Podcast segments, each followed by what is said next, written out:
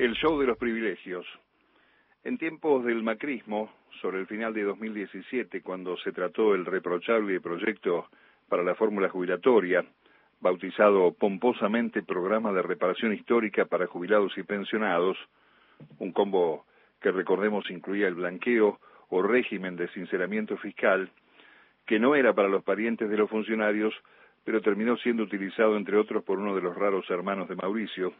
el entonces oficialismo despotricaba, así se dice, contra las cuestiones de privilegio. La Cámara de Diputados criticaban entonces los cambiamitas, sostenidos desde ya por sus medios, dedica horas enteras a los discursos previos al tratamiento de proyectos, desvirtuando y dilatando el debate parlamentario de fondo. Incluso el PRO llegó a anunciar por aquellos años que tenía un proyecto para que esas cuestiones se formulen al final de cada sesión. Desde luego no sucedió. Y no sucedió porque el presunto abuso del recurso criticado se convertiría en la única herramienta dentro de los escasos recursos legislativos al que los de Juntos por el Cambio acuden cuando no tienen nada para proponer o peor, cuando saben que el debate central suele ser una iniciativa del oficialismo con alto impacto social, suceso aborrecible para quienes están de campaña electoral permanente. La modificación del impuesto a las ganancias era uno de esos temas, pero el inicio de su tratamiento debió esperar más de seis horas. La del fin de semana fue otra saga de la misma película de lo que ocurrió durante todo el 2020 cuando llegara la centralidad del orden del día para cada proyecto se demoró muchísimas veces para atender cuestiones de privilegio de la oposición y desembocar finalmente en las votaciones en los horarios insólitos, en plena madrugada o al día siguiente. Por reglamento de la Cámara, los diputados pueden presentar cuestiones de privilegio como una de las mociones de orden y deben ser exclusivamente las que se vinculan con los privilegios que la Constitución otorga a la Cámara y a cada uno de sus miembros para asegurar su normal funcionamiento. Para presentarlas cada diputado dispone de cinco minutos y es la Cámara, con el voto de la mayoría especial, la que dispone si se trata el tema que motivó el privilegio o se lo gira a la Comisión de Asuntos Constitucionales. Este fin de semana, como una suerte de síntesis de sus, eh, hazañas mediáticas externas, el Congreso eh, tuvo a los diputados opositores en uso de la cuestión de privilegio avanzando, planteando discusiones absolutamente ajenas al proyecto que va a beneficiar a 1.267.000 personas entre trabajadores y jubilados.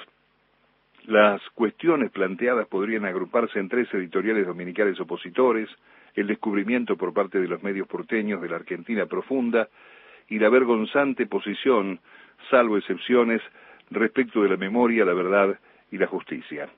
Dilatar el debate, a pesar de que estaban todos de acuerdo, para ganar el protagonismo habitual para redes y medios con el fin de eclipsar la iniciativa oficial, un tema con el que ni siquiera pueden opinar con seriedad tras la mentira de su líder con respecto a ganancias. Desde luego, cuando se machaca con Formosa, los diputados que representan al oficialismo en la provincia se ven obligados a responder y de paso a poner sobre la mesa lo que se oculta desde la derecha. Los ataques exagerados y las comparaciones entre el gobierno de Gilles Frank con la dictadura de Videla, en el marco del homenaje al Día de la Memoria, la apelación al vacunatorio VIP,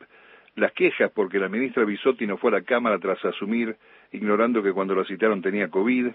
no alcanzan a tapar el desastre autoritario de Morales en Jujuy, la gestión de vacunas, choque incluido del ministro de Salud de Corrientes y toda la serie de desastres que la Argentina intenta reparar, saldo del gobierno que integraron. Pero hay límites que no se deben pasar, como la agresión dirigida a Estela de Carlotto por parte del provocador misógino Fernando Iglesias, sobre quien esperamos se aclare la denuncia por empujón atribuida a un legislador del Frente de Todos, de la que por ahora solo sabemos por el propio Iglesias. Iglesias termina su mandato a fin de año, hace méritos suficientes para que lo metan de nuevo en las listas del cambio, un inútil cuyo único rol es ejercer la violencia. Y desde luego, desde el domingo a la mañana, el presunto agresor es una persona cercana a la vicepresidenta, como corresponde en el manejo de los temas negativos, todos inicialados con la esmerilada letra K. El show de violencia verbal, montado por Negri y sus confundidos gorilas tratando de ocultar las políticas del gobierno con profundo anclaje social,